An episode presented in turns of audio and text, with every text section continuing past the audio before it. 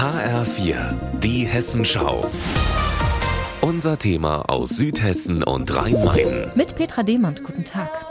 Kalina, so heißt das Lied, das hier gesungen wird. Es ist ein ukrainisches Volkslied, das zu einem Symbol gegen den Krieg geworden ist, den Russland seit einem Jahr gegen sein Nachbarland führt. Diese Version der Kalina stammt vom Darmstädter Friedensplatz. Jeden Samstag um halb elf versammeln sich dort Menschen zu einer Kundgebung. Anfangs weit mehr als 500. Dieser Tage sind es bei zusätzlich nasskaltem Wetter nicht mal mehr 100. Aber sie sind immer noch da. Roland Desch, CDU-Stadtverordneter in Darmstadt, gehört zu den Organisatoren und ist von Anfang an dabei. Wir haben äh, seinerzeit mit dem Tag des Kriegsanfangs äh, ein Bündnis gebildet aus verschiedenen Parteien, von kirchlichen Vertretungen, aus Zivilgesellschaft.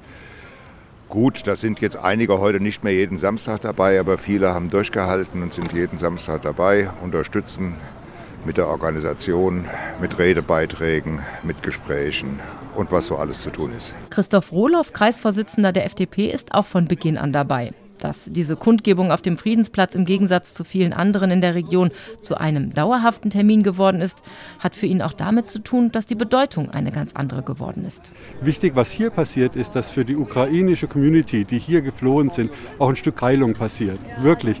Das Berichten über die Leiden, über die Gräueltaten, die dort passieren, erleichtert die Menschen, schafft Gemeinschaft. Und das ist etwas, was am Anfang gar nicht intendiert war.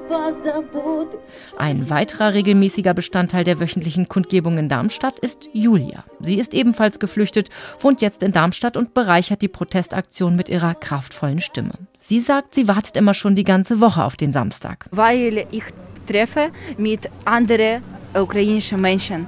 Ich möchte vieles sagen für ukrainische und deutsche Menschen. Ich muss und ich möchte sagen, danke, wann ich bin hier. Juri Gernenko lebt schon seit vielen Jahren in Deutschland. Er hat bei Kriegsbeginn Verwandte zu sich nach Darmstadt geholt.